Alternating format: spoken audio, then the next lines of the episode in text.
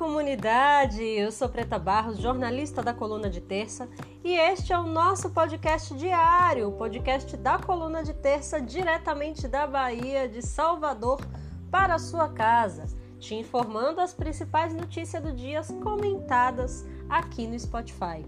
Hoje é quinta-feira, 22 de outubro de 2020. A Coluna de Terça é um veículo quinzenal que é financiado pelos assinantes, é um veículo jornalístico independente. E nós temos alguns canais de interação. Nós temos o Facebook, Coluna de Terça, nós temos o Instagram, arroba Coluna de Terça, o podcast diário, esse podcast que vos fala, e o nosso canal no Telegram exclusivo para assinantes. E se você ainda não é assinante da Coluna de Terça, entra lá no nosso Instagram, no link da bio, tem o, como você se tornar assinante ou comprar a edição avulsa da revista. A próxima edição sai na próxima terça-feira. E a gente tem uma matéria de capa entrevistando Guilherme Boulos, candidato do PSOL à Prefeitura de São Paulo. Começamos as notícias de hoje com mais um golpe no nosso meio ambiente, né? No meio de uma seca histórica no Pantanal, com queimadas que já consumiram quase 30% do bioma, com seca e queimadas também, muito desmatamento na Amazônia, o IBAMA, o órgão subordinado ao Ministério do Meio Ambiente, determinou a retirada das brigadas de combate a incêndios hoje. A justificativa do IBAMA é a falta de recursos para manter as brigadas. Segundo o órgão, já são 19 milhões de reais em pagamentos atrasados, o que impossibilitaria a continuidade do trabalho de combate ao fogo. Mas como tudo nesse desgoverno é dito e desdito todo, o tempo todo, o vice-presidente Hamilton Mourão já se pronunciou e interviu, intermediou um diálogo entre o ministro Salles e afirmou que o Ministério da Economia, né, na verdade o governo federal, liberaria hoje 16 milhões de reais para o Ministério do Meio Ambiente. A gente sabe que o Salles está empenhado em destruir todas as reservas naturais brasileiras em consonância com o líder da família, o Jair Bolsonaro, já velho adversário dos órgãos de fiscalização e preservação do meio ambiente. Então, para a gente não é, infelizmente, uma surpresa ver manobras como essas a justificativa da falta de dinheiro para poder deixar os nossos biomas ardendo em chamas. O desmonte dos órgãos públicos já é uma característica do governo Bolsonaro, né? Desde o ano passado, a gente presenciou o fechamento de várias pastas, o corte de recursos em diversas áreas e um governo militarista e liberal que quer a todo custo entregar estatais e riquezas para a iniciativa privada.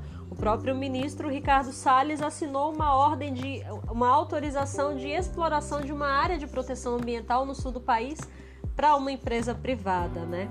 O desmonte da área cultural é uma tragédia à parte.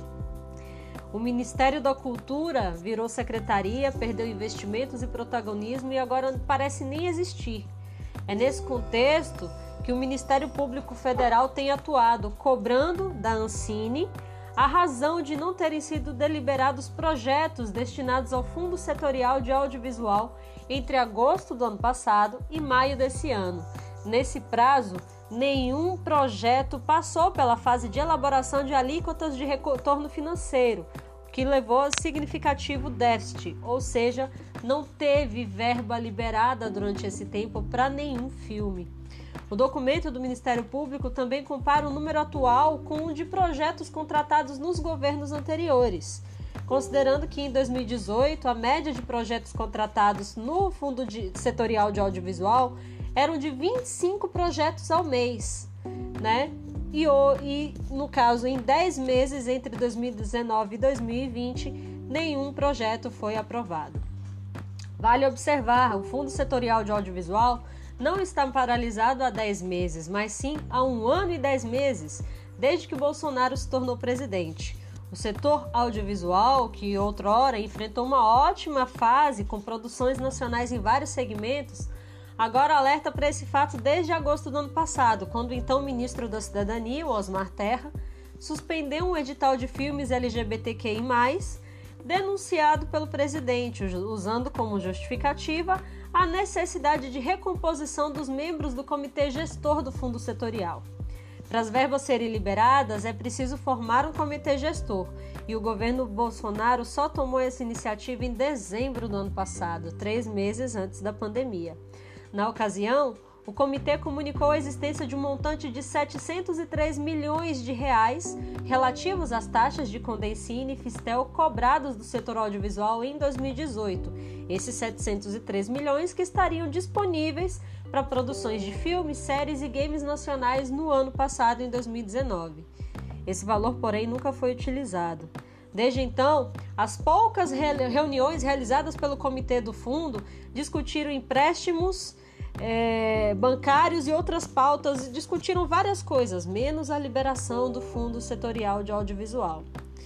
O, fator mais, o fato mais preocupante é que em junho do ano passado, a Ancine sugeriu num, um comunicado contábil bastante vago e sem dar maiores explicações que o dinheiro do Fundo Setorial de Audiovisual teria sumido.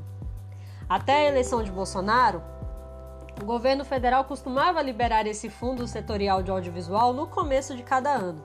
Assim sendo, já são dois anos completos de verbas do Fundo Setorial de Audiovisual que o desgoverno atual não libera, algo em torno de um bilhão e meio de reais. Esse dinheiro já foi arrecadado via taxas, ele já existe.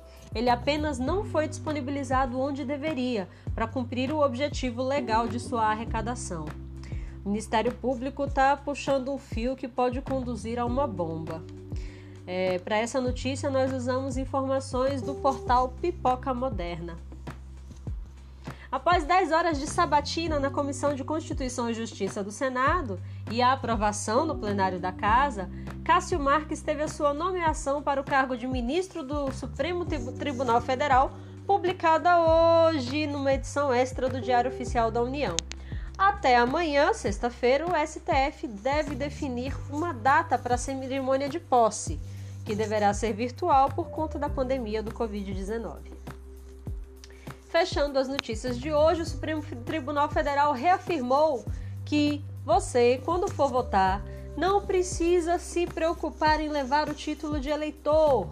A apresentação do título de eleitor não é obrigatória para votar nessas eleições. Basta você mostrar um documento oficial com foto, RG, certidão, carteira de trabalho ou carteira de habilitação. Um desses três documentos oficiais com foto. Não precisa se preocupar em procurar aquele título de eleitor que você só procura a cada quatro anos da sua casa, meu amigo. Porque só com o seu RG você consegue votar. Essas foram as notícias dessa quinta-feira. Nós ficamos por aqui e até amanhã no podcast da Coluna de Terça.